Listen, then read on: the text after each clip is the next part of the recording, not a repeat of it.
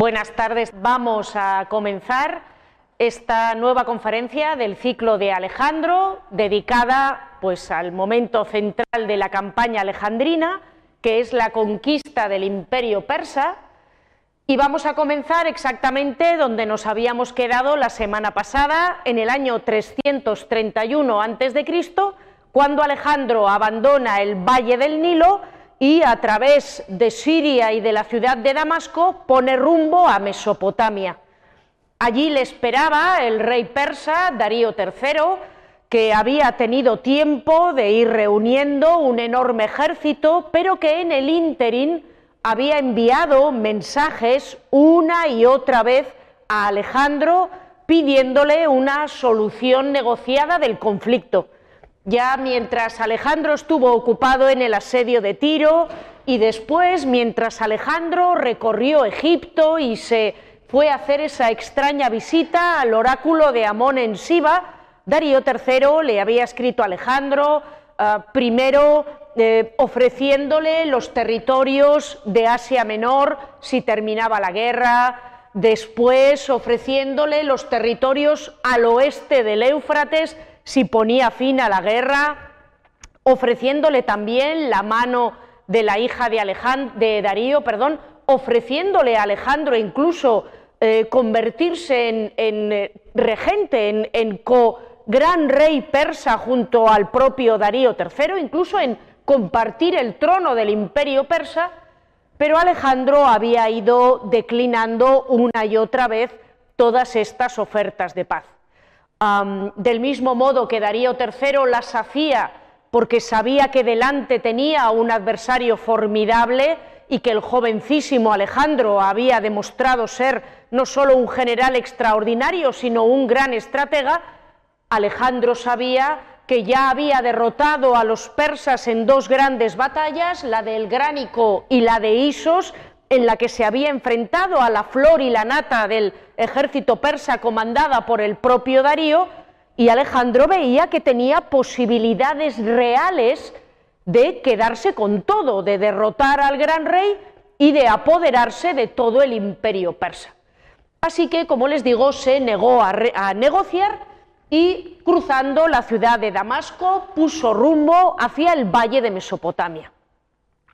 Darío que estaba concentrando sus tropas en Babilonia, eh, reuniendo, como les digo, un ejército gigantesco, pero de tropas recién reclutadas, que ya no tenían la experiencia de los soldados más o menos veteranos que había utilizado en la batalla de Isos, eh, Darío trató de impedir el avance de Alejandro, intentando primero que no pudiera cruzar el Éufrates, cosa que no pudo impedir. Alejandro consiguió cruzar el río y después incluso intentando evitar que Alejandro cruzara el Tigris, cosa que eh, pues tampoco consiguió eh, Darío III evitar. Alejandro recorrió el norte de Mesopotamia por viejas rutas mercantiles que habían estado en boga en tiempos del imperio asirio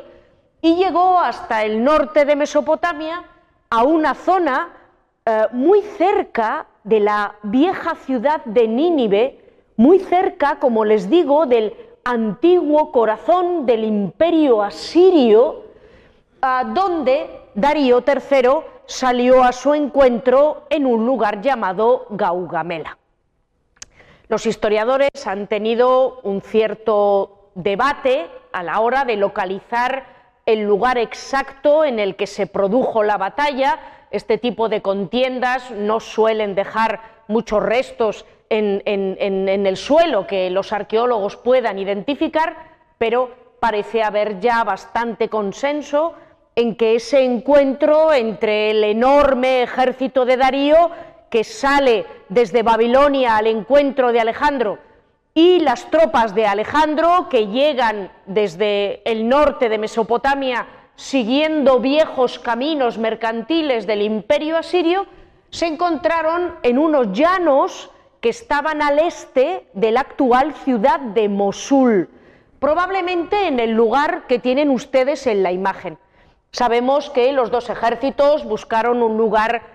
precisamente llano en el que encontrarse, Darío III llevaba sobre todo tropas de caballería, sobre todo también llevaba un gran número de carros y para que pudieran maniobrar necesitaba una llanura lo bastante grande.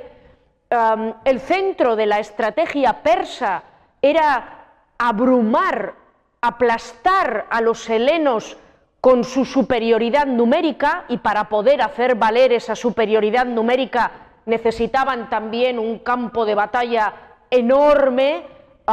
en el que sabemos que para que la caballería y los carros persas corrieran con comodidad, los soldados persas incluso rellenaron los agujeros del suelo y, las pequeñas vaguadas o irregularidades del terreno estuvieron un tiempo allanando esos llanos de Gaugamela para que las tropas del gran rey pudieran maniobrar de la mejor manera posible y como les digo, este, este, lugar que tienen ustedes delante, que se llama Tel Gomel y que está unos poquitos kilómetros al este del actual Mosul, parece que pudo ser, según acuerdo de la inmensa mayoría de los investigadores, el escenario de esta batalla en la que se decidió el destino del imperio persa y el destino del propio Alejandro. Las eh, tropas se encontraron el 1 de octubre del año 331 a.C. Sabemos que Alejandro ya había tenido augurios positivos porque poco más de una semana antes había habido un eclipse. Eh, los griegos eh, que conocían la astronomía lo suficiente como para saber em, cuáles eran las causas de los eclipses,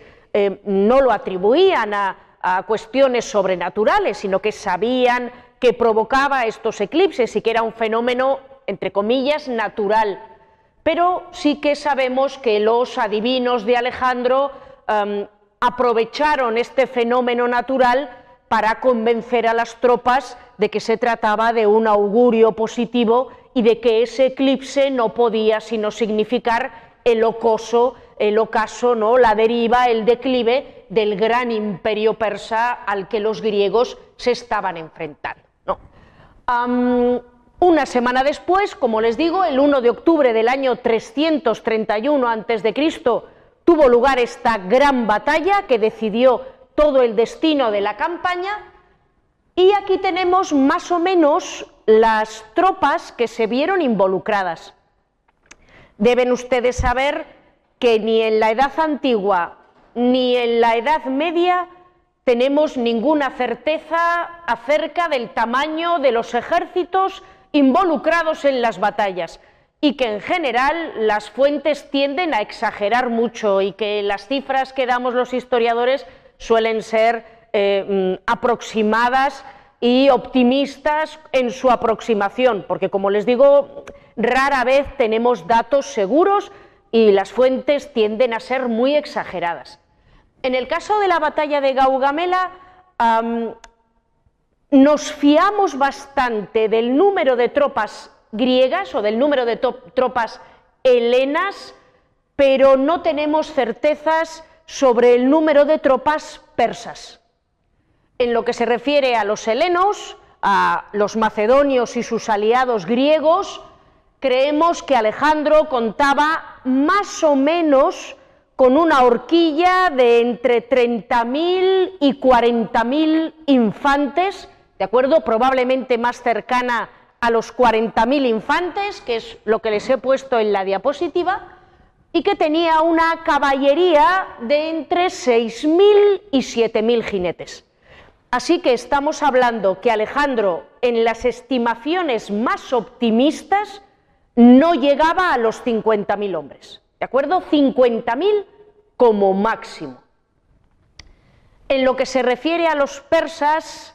a las fuentes, que son fuentes griegas y romanas, nos dan unas cifras realmente muy descabelladas. Hay fuentes que nos hablan de 200.000 infantes, que a los historiadores les parece una cifra demasiado alta para ser manejable. En general se considera que Darío debía de tener una horquilla, sin poder hacer más precisiones, de entre 60.000 y 200.000 soldados de infantería, como les digo, 200.000 en las estimaciones más optimistas y probablemente exageradas. Y la caballería, que era la mayor parte de la tropa de Darío, debía de sumar entre unos 40.000 jinetes y unos 200 carros, carros que además estaban afalcatados, carros que además estaban em, eh, dotados de cuchillas en las ruedas, cuchillas en, la cabina donde van los aurigas, con el afán de que estos cuadros, estos carros lanzados al galope, causen el mayor daño posible en las filas de infantería enemigas. Pero, aunque como ven, perdón, incluso en el más pesimista de los casos, las tropas de Darío eh, superan con muchísimo a las tropas de Alejandro, recuerden ustedes que los soldados de Alejandro son soldados veteranos, el, corazón del ejército macedonio ya ha combatido en Gránico, ya ha combatido en Isos, están muy acostumbrados a luchar juntos, la homogeneidad y el entrenamiento de las tropas es clave en este tipo de batallas en las que la falange oplítica lo que tiene que hacer es aguantar el envite de los contrarios y atacar todos juntos, como les digo, el entrenamiento y el que los soldados estén acostumbrados a combatir uno al lado del otro y se fíen del hombre que tienen a su vera es absolutamente clave. La caballería de Alejandro tenía una calidad extraordinaria, la comandaba el propio rey, estaba presidida por la caballería de los compañeros, que era la caballería de élite del reino de Macedonia, también tenían una caballería muy buena de Tesalia, que era la gran llanura de Grecia, cuyos jinetes eran célebres por su calidad, así que las tropas de Alejandro eran menos, pero sin duda mejores. En lo que se refiere a las tropas de Darío, la caballería de Darío debía de ser buena,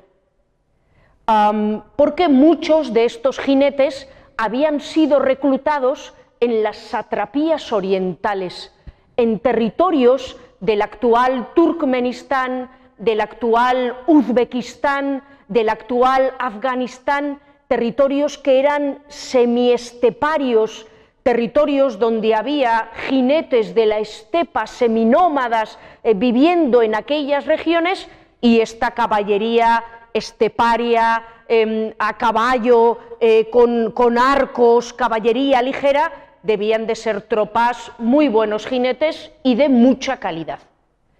Pero la infantería de Darío era probablemente el punto débil de su ejército.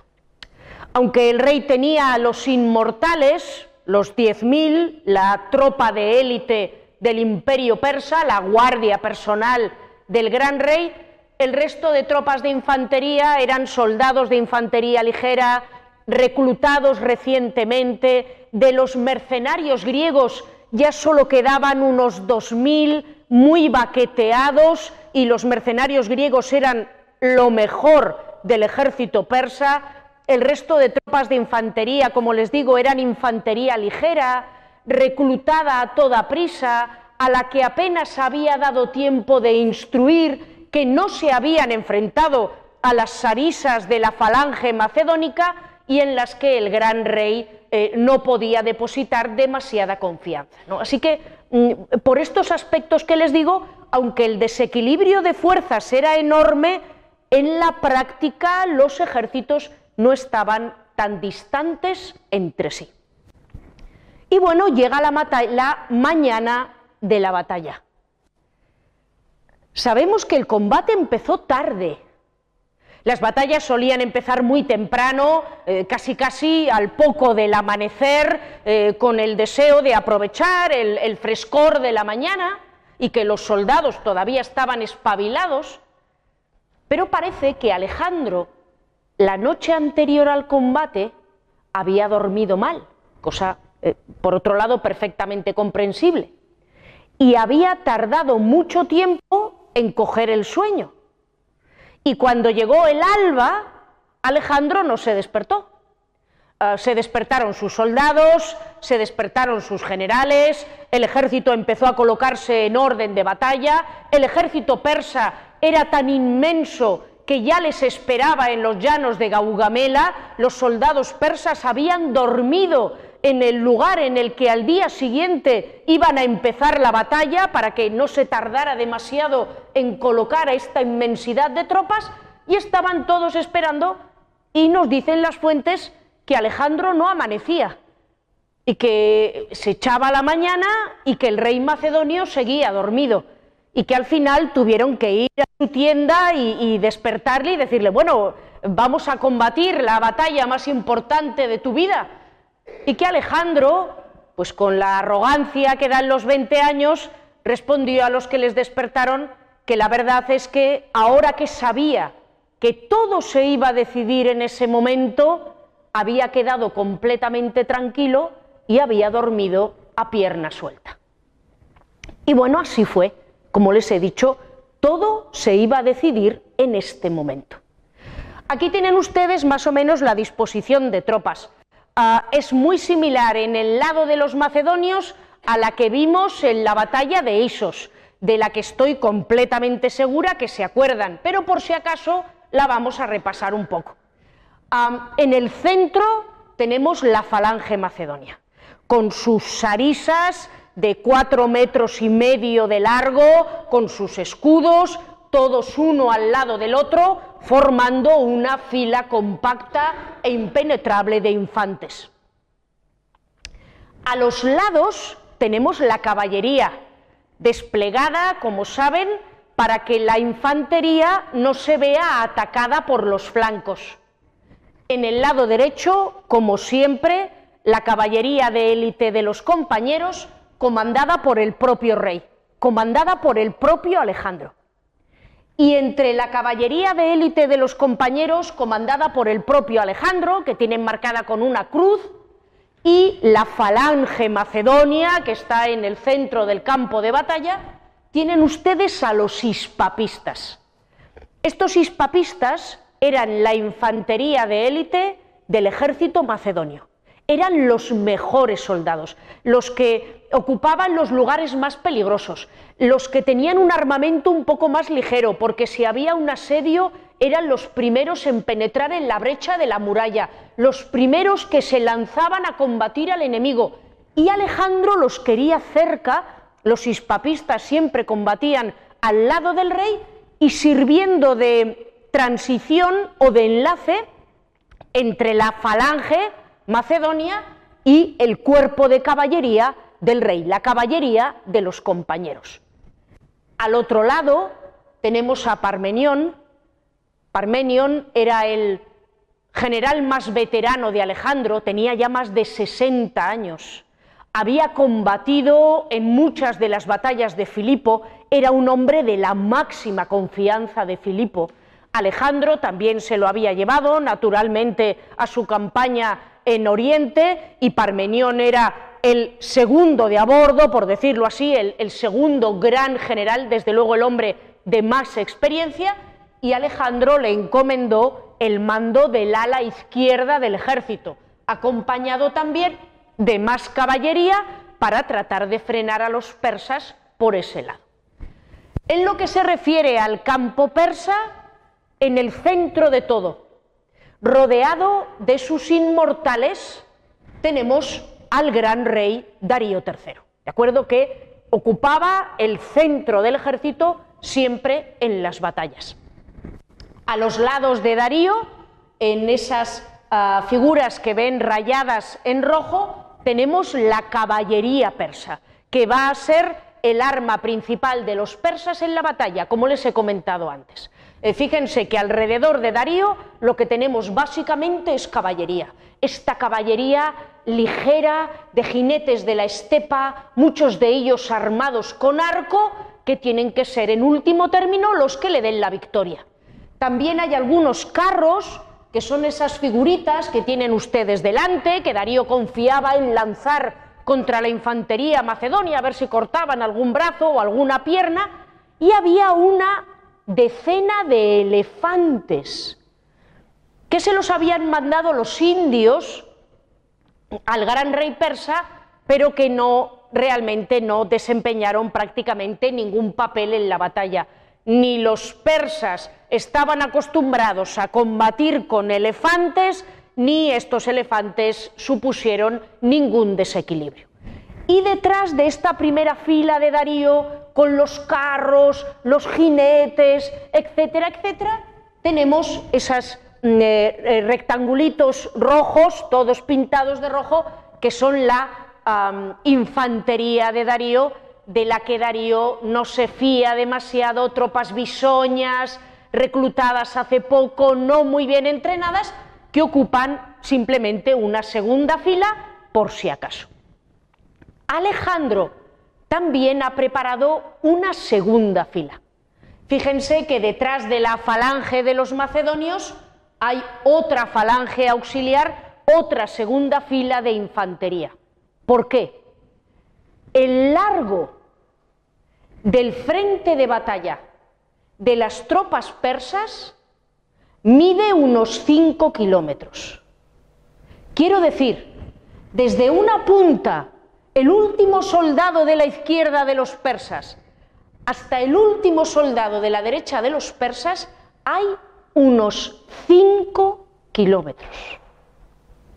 Sin embargo, el ejército de Alejandro, que es inferior en número, apenas tiene unos 3 kilómetros de longitud, que ya son, pero apenas tiene unos 3 kilómetros. Y Darío lo que quiere hacer es lo que ven ustedes en la diapositiva, lanzar a todos sus jinetes, especialmente a los jinetes de las alas, para que envuelvan a las tropas de Alejandro en un descomunal abrazo del oso y las aplasten. Para evitar eso, Alejandro ha dejado, entre otras cosas, esta segunda línea de defensa de infantería, para si la caballería persa consigue penetrar por algún sitio, que la segunda línea de infantería pueda acudir a tapar los boquetes. Y así dispuestos los ejércitos, ya bien entrada la mañana del 1 de octubre del 331, comenzó la batalla de Gaugamela. Los persas se lanzaron a hacer lo que tenían planeado hacer y lo que Alejandro ya había previsto que iban a hacer, lanzaron sus carros, sus jinetes para intentar envolver a los macedonios, avanzaron sobre todo por los laterales, pero Alejandro, para evitarlo, cogió el ala derecha de su ejército y la fue llevando cada vez más hacia la derecha, cada vez más hacia el este, para obligar a las tropas persas que querían envolver a los macedonios a llevar el envolvimiento cada vez más hacia el este, cada vez más hacia el lado derecho del ejército de Alejandro, a medida que Alejandro y su caballería iban yendo más y más hacia el este. Mientras tanto, mientras Alejandro obligaba a los, a los persas a extender demasiado su ala izquierda, que se enfrentaba al ala derecha alejandrina, en la izquierda los persas cayeron eh, sobre Parmenión, Parmenión y sus tropas eh, consiguieron retenerles em, retirándose de esta manera, haciendo una especie de formación oblicua. Sabemos que también hubo un cuerpo de persas que aprovechando los, los huecos que se abrían en el ejército macedonio, consiguió penetrar, hasta la segunda línea del ejército macedonio, intentando ir hasta el campamento macedonio, pero que fueron hábilmente detenidos por esta segunda línea que ya había previsto Alejandro que iban a necesitar. Y en un determinado momento nos dicen las fuentes, debió de ser una invención a posteriori, pero Eventrovato, nos dicen las fuentes que sobre el cielo de Gaugamela, un, cielo em, completamente azul, debajo del cual debía de haber una polvareda absolutamente terrible de todos estos carros, caballos y gentes lanzadas a la carrera, que sobre el cielo de Gaugamela se vio un águila solitaria que volaba. Y automáticamente Alejandro interpretó eso como una señal de los dioses. Y fue en ese momento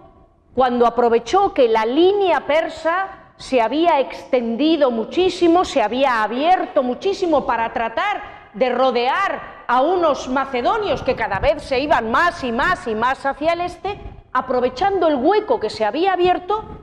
Alejandro regresa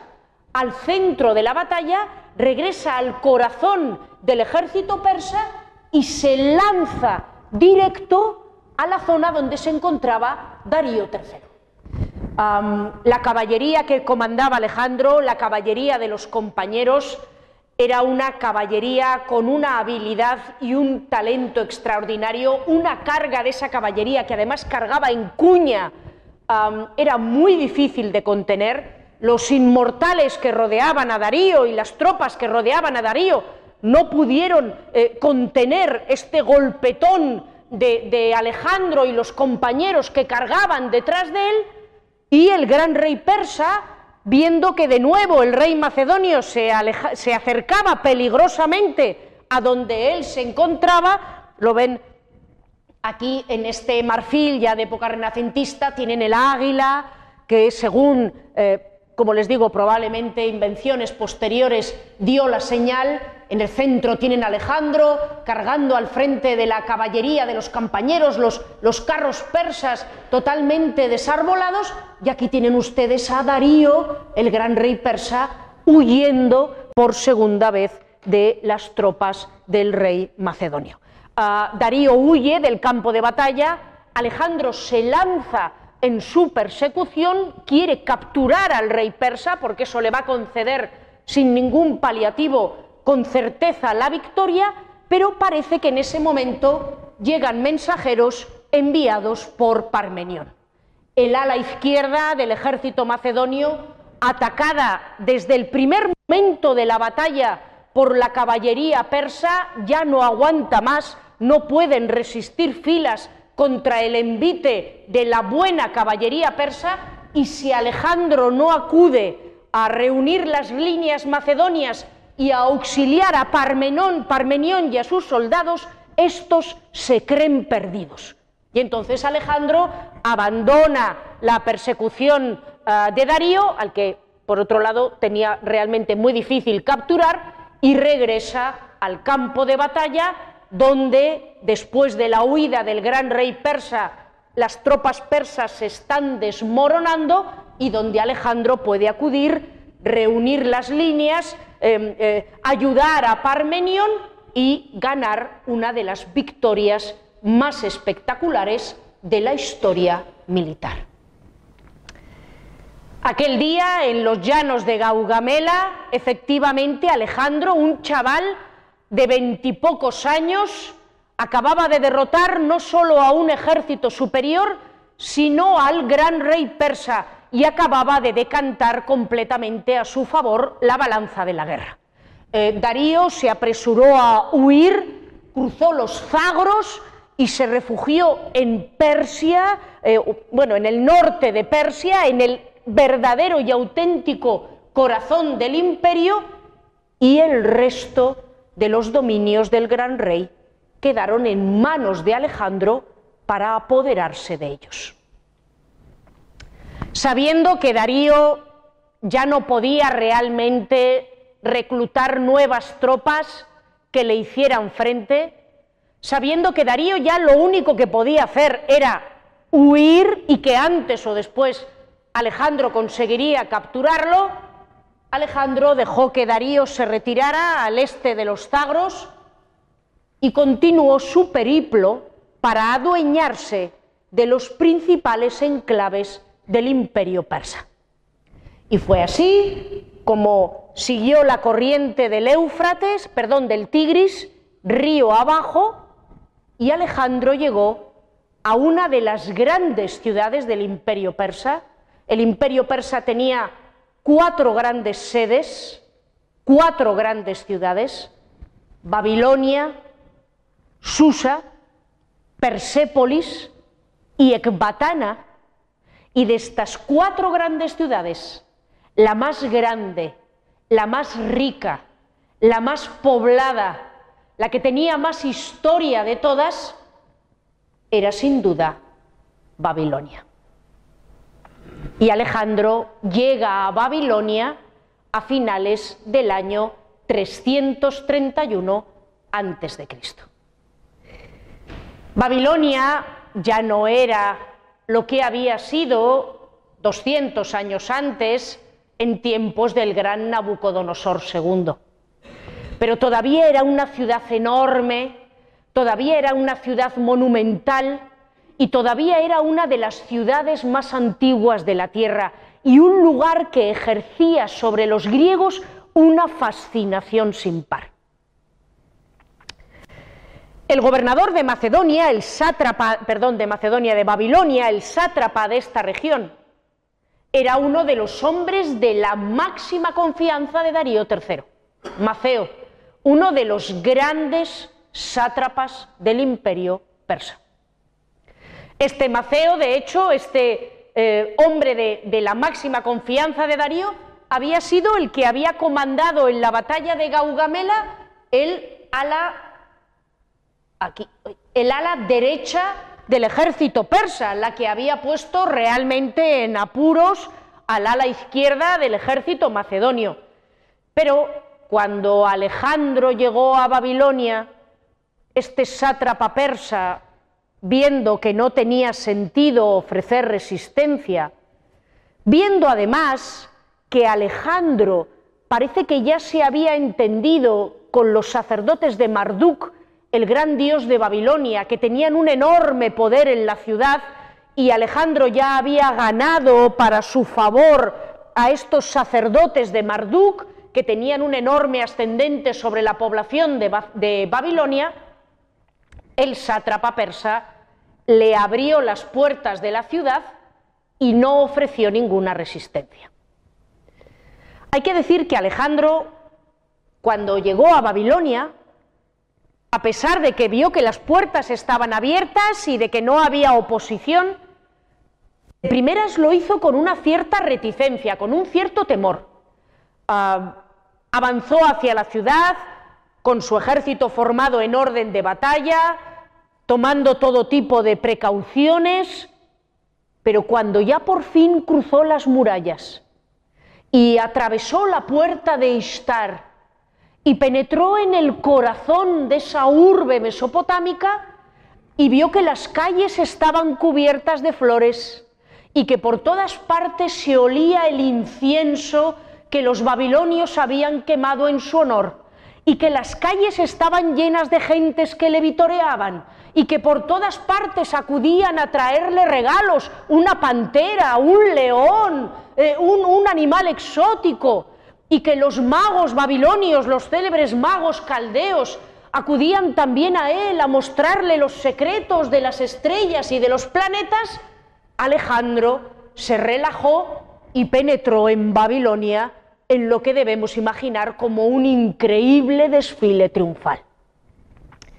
A Alejandro en ese momento se enamoró de Babilonia y parece que los babilonios, como les había pasado a los egipcios, también se enamoraron de Alejandro. El rey macedonio se quedó un mes en la ciudad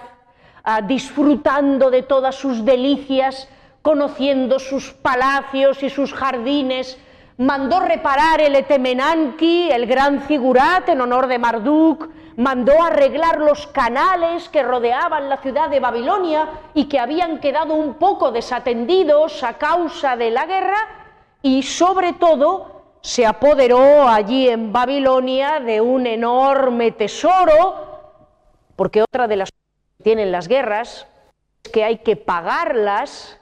y a los soldados hay que darles de comer y hay que pagarles también un dinero y los griegos llevaban ya cuatro años fuera de casa y querían mandar a sus hogares dinero para el sostenimiento de sus familias. Y bueno, pues en Macedonia, Alejandro, en Babilonia, Alejandro también encontró un tesoro considerable que vino a dar un alivio sustancial a las arcas del rey macedonio. Bueno, permanece, como les digo, un mes en, Babilonia, ya en el invierno, muy a finales del año 331 a.C., y desde Babilonia, eh, Alejandro se dirige hacia el este y entra en otra de las grandes ciudades de los persas, que es la ciudad de Susa. Susa. Si Babilonia era antigua, Susa no tenía demasiado que envidiarle, porque Susa también era una ciudad muy, muy, muy vieja, cuyos orígenes se remontaban al tercer milenio antes de Cristo, al cuarto milenio antes de Cristo, a la época de los sumerios. Susa, además, era la capital de una región que se llamaba el Elam. Susa era la capital de los elamitas y los elamitas eran un pueblo que tenía una cultura propia tremendamente sofisticada, muy avanzada, que como les digo, hundía sus raíces en la época de los sumerios, de la que los primeros elamitas habían sido contemporáneos. Pero es que además Susa era otra de las grandes capitales de los persas. Y en Susa estaba uno de los principales palacios del gran rey persa. Y muchas de las decisiones que habían sufrido los griegos, muchas de las guerras que los persas habían hecho contra los griegos, muchas de las, de las intrigas que los persas habían hecho contra los griegos, muchas de las decisiones eh, que los, los persas habían tomado contra los helenos, se habían tomado en ese palacio real de Susa.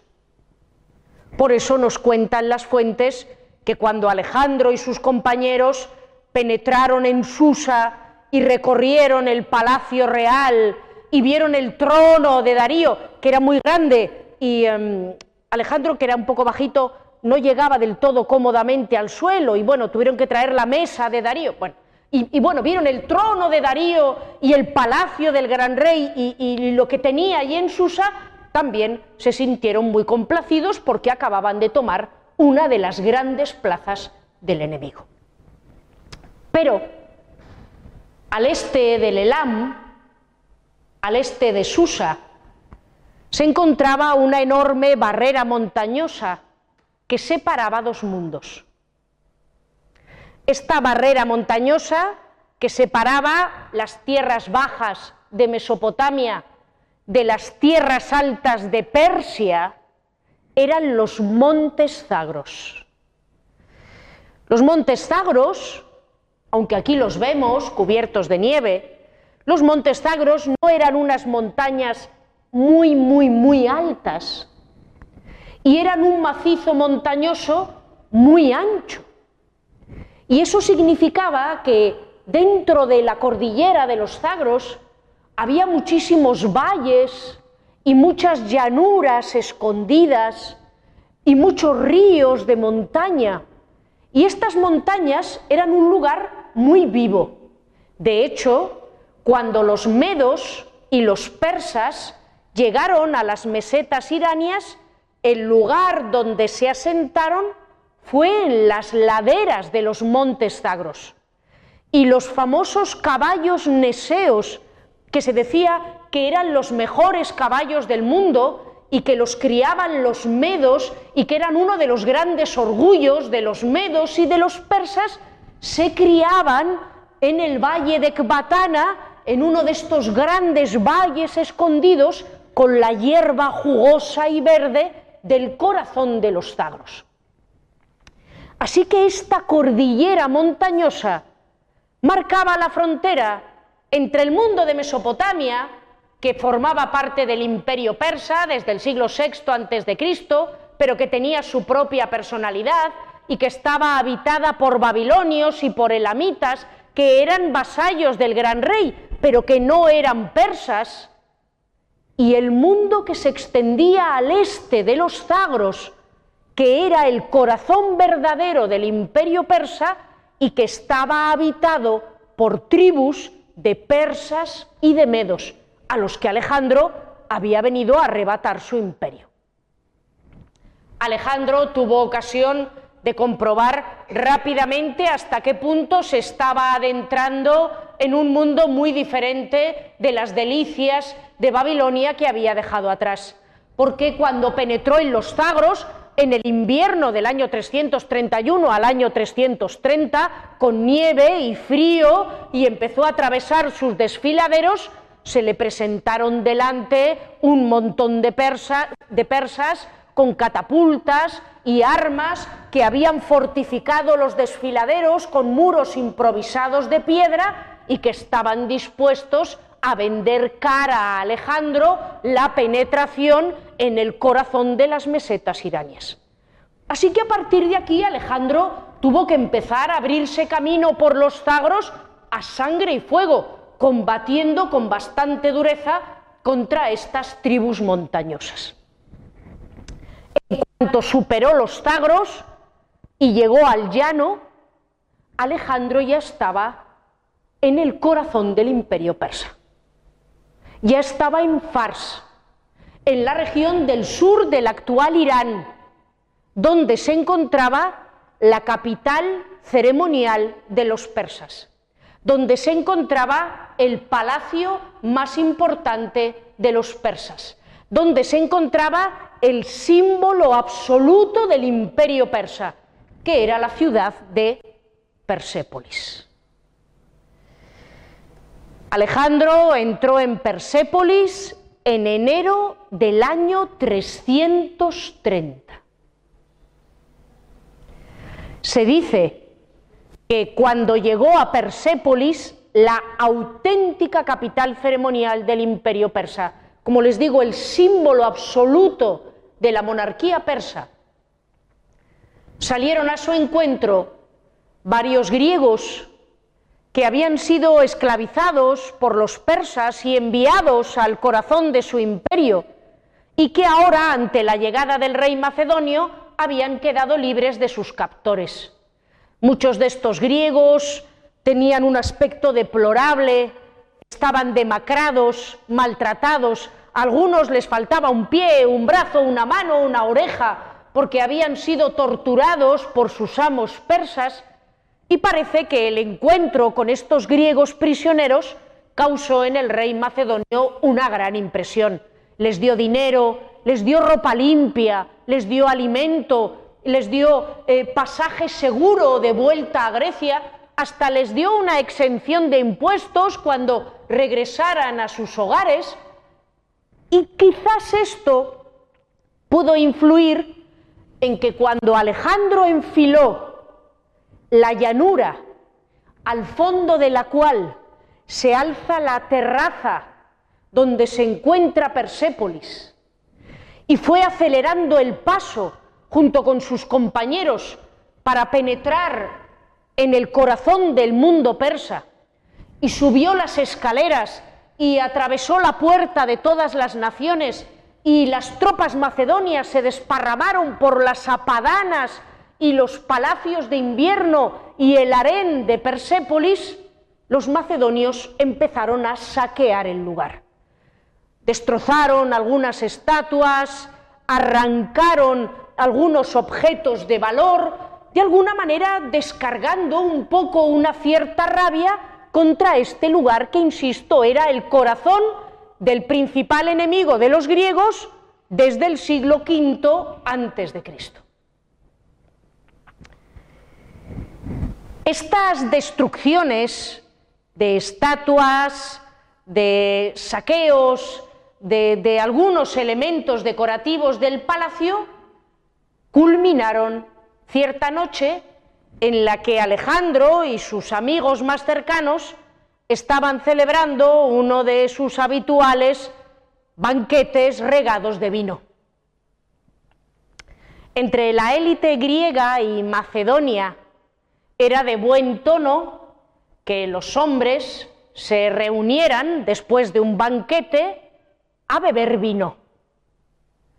El que organizaba el simposio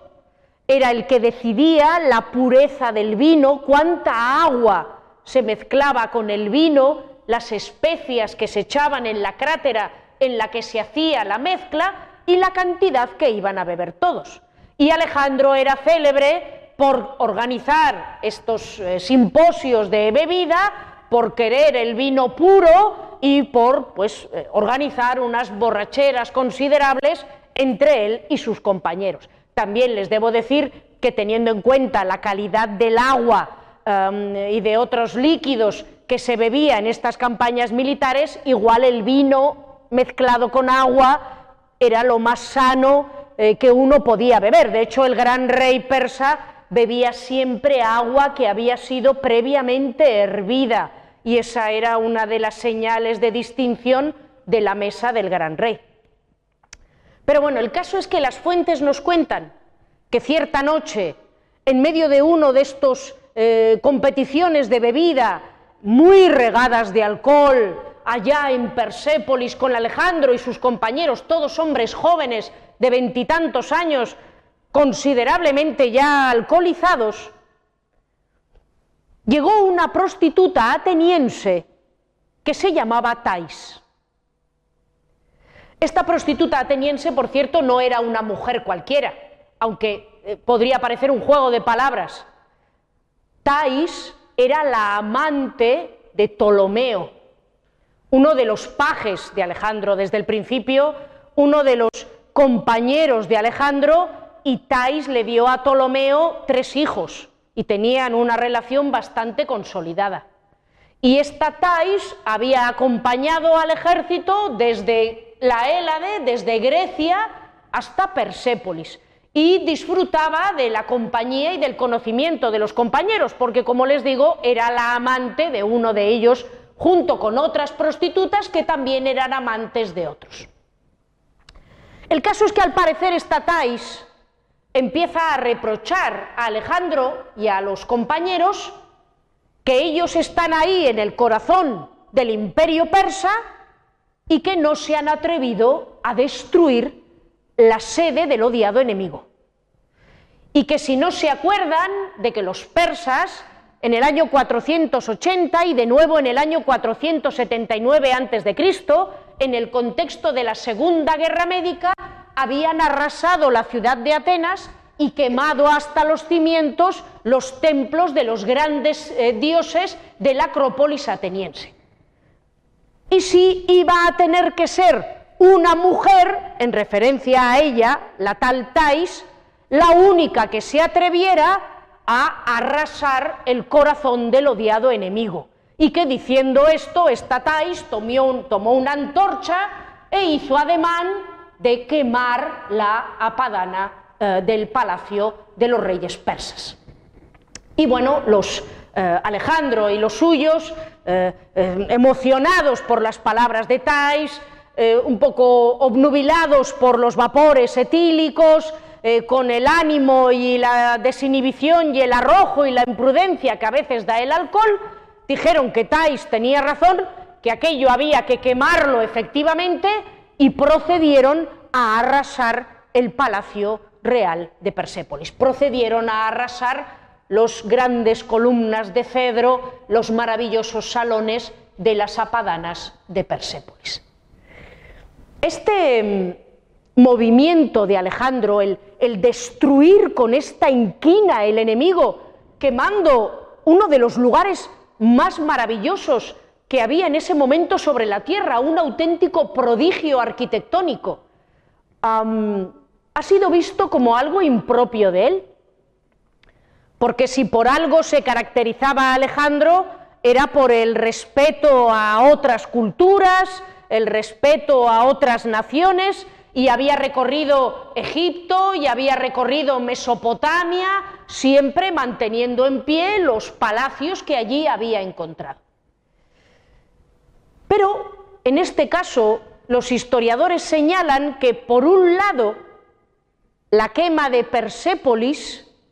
venía de alguna manera efectivamente a restañar el orgullo herido de los griegos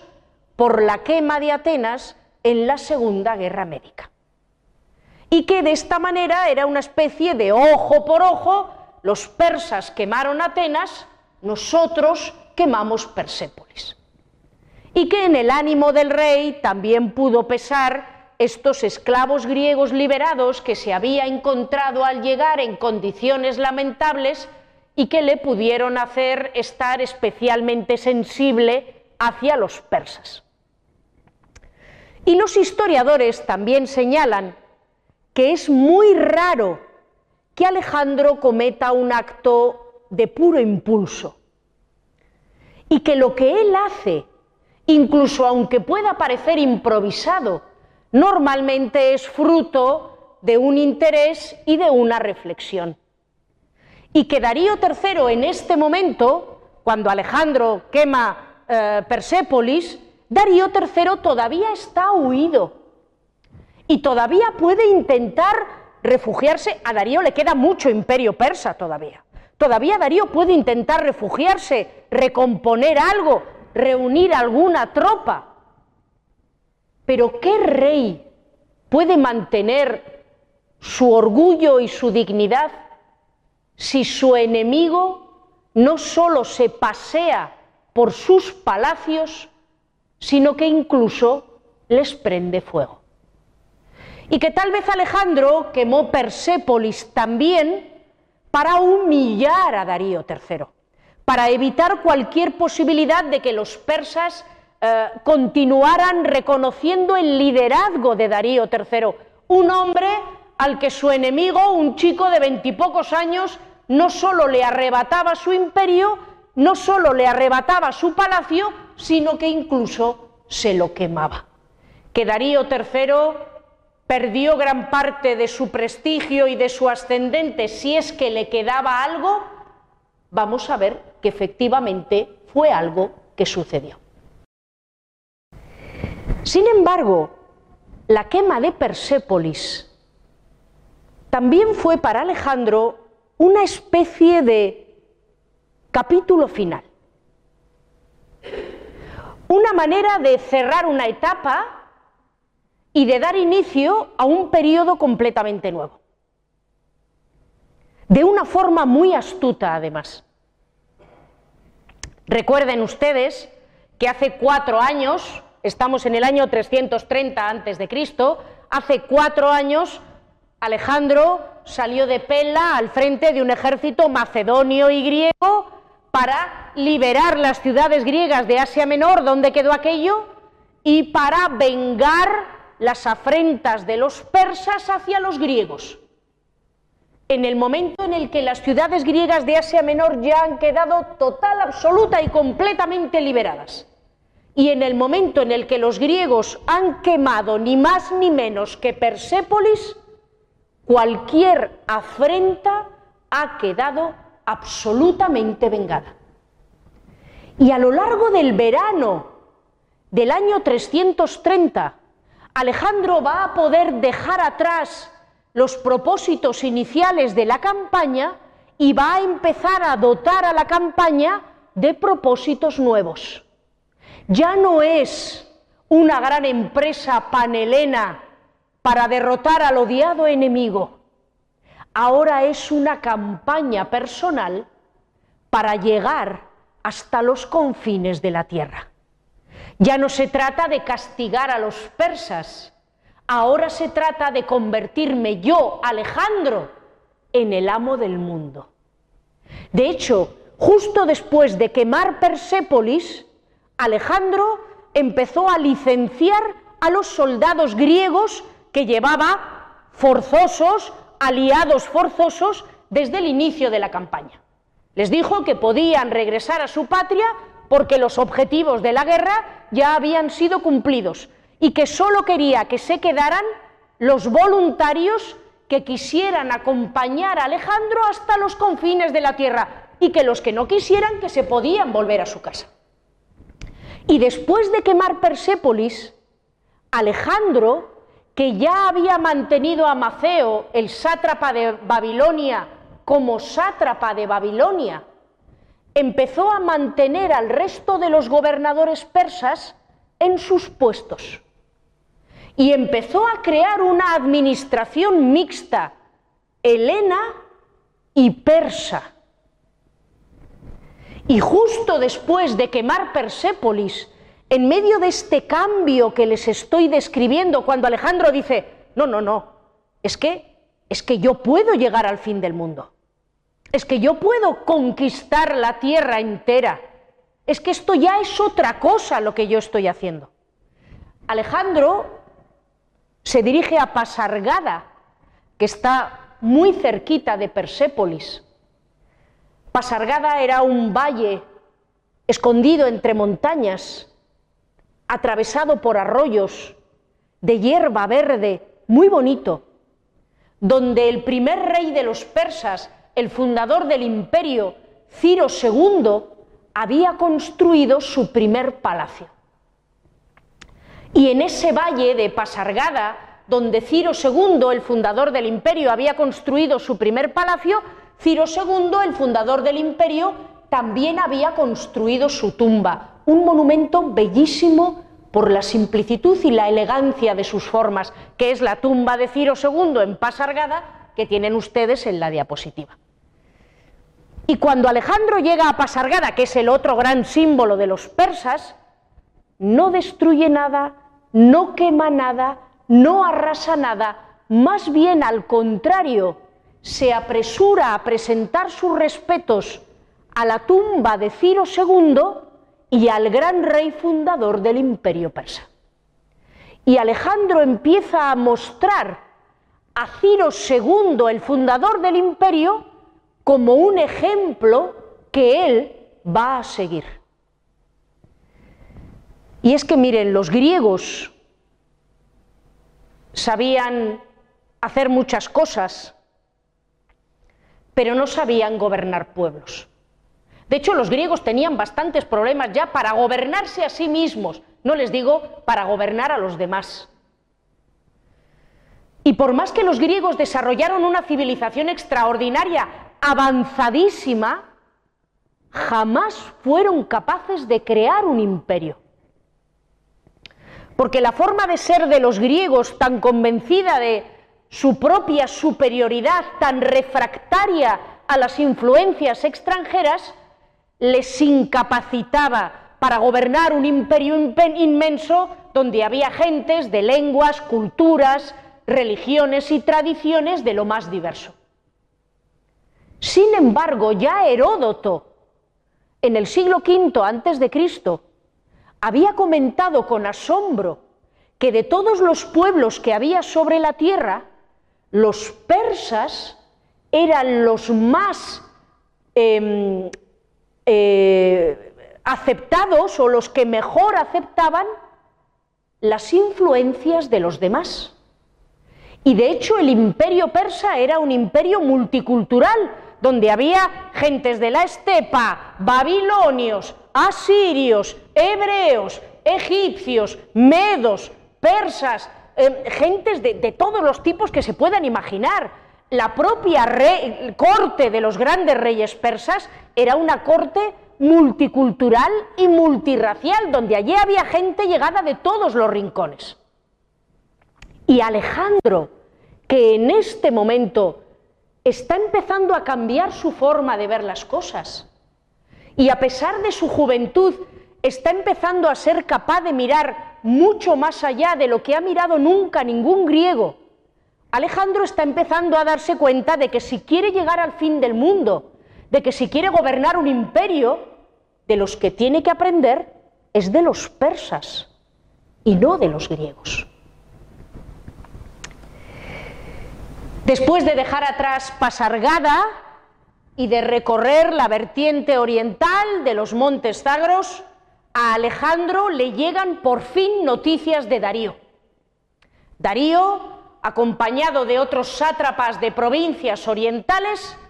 está recorriendo el norte de Persia, la zona de Media, hacia Oriente,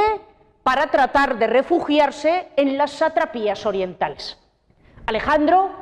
que ya sabe más o menos dónde está el enemigo, se lanza en tromba a perseguirlo. Y recorre 700 kilómetros en poquísimo tiempo. Llega hasta Ecbatana, otro lugar en el corazón de los Zagros, es esto que ven ustedes aquí, la moderna Hamadán, un valle descomunal, pero descomunal, en el corazón de las montañas, donde se criaban los célebres caballos neseos, donde se decía que había decenas de miles de caballos extraordinarios corriendo por la llanura Alejandro eh, pasa por Hamadán, como les digo, por esta otra de las grandes capitales persas, en, persecución de, Darío, llega a la zona de Ragae, no muy lejos de la moderna Teherán, ¿de acuerdo? En las inmediaciones de la moderna Teherán, la capital de Irán. allí le dicen que, Darío III está un poquito más al este, que, que lo tiene realmente muy cerca. Alejandro entonces deja atrás al ejército, se rodea de un puñado de compañeros, empiezan a cabalgar sin descanso, matan varios caballos en, la travesía, los, revientan eh, cabalgando sin descanso, atraviesan las puertas Caspias, que era un desfiladero complicadísimo de atravesar en la vertiente meridional de los montes Elburz, llegan al otro lado de las puertas Caspias, a las inmediaciones del gran desierto de sal del norte de Persia, y allí les dicen que Darío III ya no está allí y que se encuentra todavía más al este, que se les ha escapado. Alejandro en ese momento detiene esta persecución loca en la que, como les digo, había extenuado al ejército y a sus propios compañeros y había matado a varios caballos agotándolos a base de correr. Y se detiene un momento en esta zona, en Hecatómpilo, en la ciudad de las Cien Puertas, como les digo, un poquito al este de la moderna Teherán, y allí espera a ver un poco, a ver si vuelve a tener noticias de dónde rayos está Darío y de si se le ha escapado definitivamente. Y el caso es que Darío ha saltado de la sartén, que sería Alejandro, para caer en las brasas, que serían sus propios compañeros. Porque los sátrapas de las provincias orientales del imperio persa, encabezado por el sátrapa de Bactria, que es un territorio que hoy está entre Afganistán y Turkmenistán, ahí en, la cabecera de la Mudaria, Besos, el sátrapa de Bactria, junto con otros sátrapas de esa región, de lo que hoy es Afganistán, de lo que hoy es Turkmenistán, de lo que hoy es Uzbekistán, el corazón de Asia, Asia Central, han decidido hacer prisionero a Darío III y enviarlo a Alejandro para que Alejandro les perdone a ellos, como una manera de ganarse al rey macedonio. Pero probablemente estos sátrapas, al oír que Alejandro viene a la carrera, que Alejandro viene desbocado, eh, cabalgando como un loco, a los sátrapas les entró miedo y en lugar de esperar a Alejandro y entregarle a Darío III, los sátrapas mataron a Darío III y huyeron a refugiarse en sus recónditas satrapías. Y a Alejandro le llegan noticias de que Darío III ha sido visto por última vez antes de que los sátrapas lo mataran en el desierto de sal de Dasikabir este lugar ah, que, como les digo, está al noreste de Irán, ah, no muy lejos de Qom, ah, relativamente cerca de, Teherán, es un lugar de los más inhóspitos de la Tierra. Eh, es un desierto eh, con temperaturas abrasadoras, eh, dunas de arena, todo lo que ustedes pueden imaginar en un desierto, pero es que además es un desierto salado último testigo de gigantescos mares que hace miles y millones de años hubo en Asia Central. Y por tanto no solo es desierto, sino que hay enormes costras de sal, las ven ustedes en la diapositiva, hay auténticos lagos llenos de sal en toda la superficie de las dunas y de las arenas. El ambiente es horriblemente seco, te seca la garganta, te seca la nariz, sangra la nariz irritada con cualquier arenita, con cualquier cosa, de la increíble sequedad del ambiente y del calor horroroso que hace en ese lugar. Sabedor de que Darío, antes de que sus sátrapas lo traicionaran, había sido visto por última vez aquí en este horrible desierto, hoy del noreste de Irán, Alejandro llegó con sus compañeros en su búsqueda, encontraron restos de un campamento, encontraron tiendas, encontraron carros, pero por ningún lado veían al gran rey, hasta que ya caía la noche, estaban a punto de regresar, cuando uno de los compañeros de Alejandro vio un carro que se había quedado un poquito apartado en la distancia. Este compañero de Alejandro se acercó a inspeccionar este carro, lo abrió y dentro del carro se encontró muerto, cargado con cadenas de oro, vestido todavía con sus ropajes, al que solo cuatro años antes había sido el hombre más poderoso de la tierra. Darío III, el gran rey, al que sus propios gobernadores provinciales no solo habían traicionado y apresado, sino que lo habían apuñalado y lo habían dejado tirado dentro de un carro como un perro a la espera de que lo encontrara Alejandro. Cuando Alejandro se encontró por fin ahí dentro del carro, perdón, con el cadáver de Darío, actuó, quién sabe si por impulso, quién sabe si por inteligencia, quién sabe si por una mezcla de las dos, como le pasaba siempre a Alejandro. Se quitó su capa y cubrió el cuerpo de su adversario con ella, ordenó que se lo recogiera, que se lo lavara, que se enviara a Persépolis para que le dieran un entierro digno de un gran rey y que se le tratara con la máxima de las distinciones y el mayor de los cuidados. Y más adelante, cuando Alejandro por fin pudo echar mano de besos, el sátrapa traidor, aunque será, como les digo, un poquito más adelante en nuestro periplo, Alejandro se encargó de capturarlo y de mandarlo al corazón del imperio para que lo crucificaran y lo castigaran por haber dado muerte al gran rey de Persia, por haber traicionado a Darío III. Este cambio que les estoy relatando no es en modo alguno una cuestión baladí. Ya les he dicho que a lo largo del verano de este año 330 Alejandro se está transformando. Alejandro está empezando a convertirse no en el líder de una expedición helena en contra de los persas, sino en un hombre que aspira a gobernar y dominar el mundo entero y que está empezando a adoptar costumbres persas. Es en este momento, después de la muerte de Darío, cuando Alejandro está en el norte de lo que hoy es Irán, en la región del Jorasán, es cuando Alejandro empieza a abandonar sus vestimentas macedonias y empieza a vestir de blanco y púrpura a la manera de los reyes persas y empieza a llevar una diadema sobre la frente, como si se tratara, insisto, de un gran rey persa, y empieza a adoptar algunos componentes del ceremonial persa. Es en este momento, Alejandro se acerca a las costas del Caspio. las costas del Caspio son deliciosas todavía hoy. las mesetas iranias están separadas del Caspio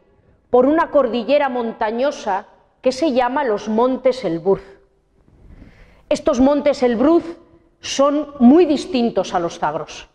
Los Montes Elbruz son altísimos, de unos picos tremendos, tienen nieves perpetuas en sus cimas y son los responsables de la extrema sequedad del clima de Persia porque todos los vientos húmedos que vienen del Caspio hacia Persia, estos montes Elbruz los, los bloquean, los frenan completamente. Pero al mismo tiempo, como estos montes frenan toda la brisa húmeda que viene del Caspio, las laderas septentrionales de los montes y la franja costera de la costa meridional de la costa sur del Caspio es un auténtico vergel, un vergel. Es una zona cálida, húmeda, llena de vegetación. Es tan caliente y tan húmeda. Estamos aquí muy al norte, ¿eh? estamos a la altura de, Estambul, estamos realmente bastante al norte, pero es una zona tan cálida que ahí se cultiva arroz. Se dice que uno de los mejores arroces del mundo, que se cultiva en la llanura septentrional, en la costa meridional del Caspio. Y allí había muchos lugares de recreo de los persas. En esa región muchos persas tenían jardines, tenían haciendas, tenían lugares, como les digo, absolutamente deliciosos. Y muchos aristócratas persas se habían refugiado aquí, en la costa norte, en la cara norte de los Elburz, en la costa sur del Caspio, esperando a ver lo que iba a pasar. Llegó allí Alejandro, Alejandro recibió muy, muy bien a estos aristócratas persas que se encontró allí, los incorporó a su gobierno, convirtió a un hermano de Darío III en miembro de los compañeros, en miembro de su círculo más íntimo, aquí en las costas del Caspio, es donde se dice que Alejandro encontró al célebre eunuco Bagoas, un eunuco que estaba al servicio de los persas y que parece que se convirtió en amante de Alejandro y desde luego una persona muy muy cercana a él, lo que nos revela que Alejandro admitió en su círculo más, más, más íntimo, probablemente en su lecho, también a un eunuco de los persas, a un miembro de la corte persa, y como les digo, Alejandro está empezando a transformarse. Ah, desde estas orillas del Caspio, los, eh, el ejército comenzó a avanzar hacia el este y aquí se estaban adentrando en un territorio total y absolutamente desconocido. Los griegos conocían la geografía de Oriente más o menos bien hasta Mesopotamia, no tenían muchos datos de lo que había más allá de los Zagros, pero bueno, más o menos tenían alguna noticia de las tierras de los persas, pero ya de lo que había al este de Persia ya no tenían ni idea. Y de hecho pensaban que estaban muy cerquita del fin del mundo. El Caspio, por ejemplo, los griegos no sabían que era un mar cerrado, no sabían que era un mar interior y creían que la orilla sur del Caspio era un golfo del enorme océano que rodeaba toda la Tierra. Y al llegar al Caspio creían que habían llegado al límite septentrional del mundo, que más allá solo había el gran océano que rodeaba toda la tierra. Probablemente, como Alejandro se estaba adentrando en regiones, como les digo, de absoluta leyenda, acerca de la que los griegos no sabían nada y sobre las que los griegos solo habían creado fabulaciones de los confines de la tierra, se cuenta que fue aquí, en las orillas del Caspio, donde vino a entrevistarse con Alejandro ni más ni menos que la reina de las Amazonas. Y que vino la reina de las Amazonas acompañada de una buena retaila de Amazonas con el propósito de unirse ella a Alejandro, sus Amazonas a los compañeros de Alejandro y de esa manera engendrar una raza de seres absolutamente extraordinarios. Nos dicen también las fuentes que Alejandro pues no, no se mostró muy receptivo a esta oferta, quizás porque en estos lugares maravillosos de orillas del Caspio se había apoderado también del harén de Darío III, que incluía 365 concubinas, y hombre, entre las 365 concubinas, Bagoas, Efestión, eh, alguna otra que, u otro que viniera por allí, y las Amazonas, bueno, y conquistar el mundo, pues tal vez le estemos exigiendo a Alejandro demasiado. Pero bueno, el caso es que las fuentes nos dicen que la Amazona vino, la reina vino eh, con sus compañeras, estuvieron allí esperando la respuesta de Alejandro, ¿qué te parece? Nos unimos y que Alejandro pues no, al final eh, rechazó la oferta y que las Amazonas pues se fueron un poco desencantadas. Pero resulta que esto que yo les estoy contando, que se empezó a contar después de la expedición de Alejandro, lo oyó narrar uno de los generales de Alejandro, años después, cuando Alejandro ya se había muerto. Y este general de Alejandro, como les digo, oye a un señor decir, no, mira lo que le pasó a Alejandro en el Caspio, que se encontró con las Amazonas y tal y cual, y esto sucedió y yo os aseguro que pasó. Y este general de Alejandro, que es que había estado con Alejandro en el Caspio, a los que lo contaban como cierto, les decía, bueno, ¿y dónde estaba yo entonces que me lo perdí? Porque yo ni Amazonas, ni, ni, reina de las Amazonas, ni nada. Allí encontramos otras cosas, pero estas mujeres no. Así que, como les digo, parece que el asunto es pues una fabulación. Pero bueno, Alejandro se va encaminando ya hacia el oriente y Alejandro no solo está cambiando sus costumbres, Alejandro no solo está cambiando su círculo, Alejandro no solo está cambiando eh, los hombres que le rodean, sino que Alejandro también está cambiando la relación que tiene con sus propios compañeros. Muchos entre los griegos y muchos entre los macedonios no entienden el cambio de comportamiento del rey, no entienden que los que antes eran enemigos ahora son amigos, no entienden que el monarca empiece a adoptar costumbres propias del bárbaro adversario al que ellos han sido enseñados a rechazar y a temer y a combatir durante toda su vida. Y es en este momento, en este año 330, año clave, en el que empiezan las primeras conjuras y los primeros problemas en el seno del ejército macedonio. Filotas, uno de los compañeros de Alejandro, que era hijo de Parmenión, el gran general de Alejandro, el gran comandante de Alejandro, el hombre más experimentado del ejército, este Filotas es hallado culpable de alta traición. Y Alejandro lo manda matar. En ese momento Parmenión no estaba con el ejército, se había quedado en Ecbatana a cargo del tesoro real. Y Alejandro, después de matar al hijo de Parmenión, después de matar a Filotas, teme una venganza de Parmenión y manda asesinos a Ecbatana para que le quiten la vida. La ejecución o asesinato, como lo quieran ver, de Filotas, uno de los compañeros de Alejandro, y de Parmenión, su mano derecha hasta este momento en la campaña, va a ser el inicio de una larga ristra de muertes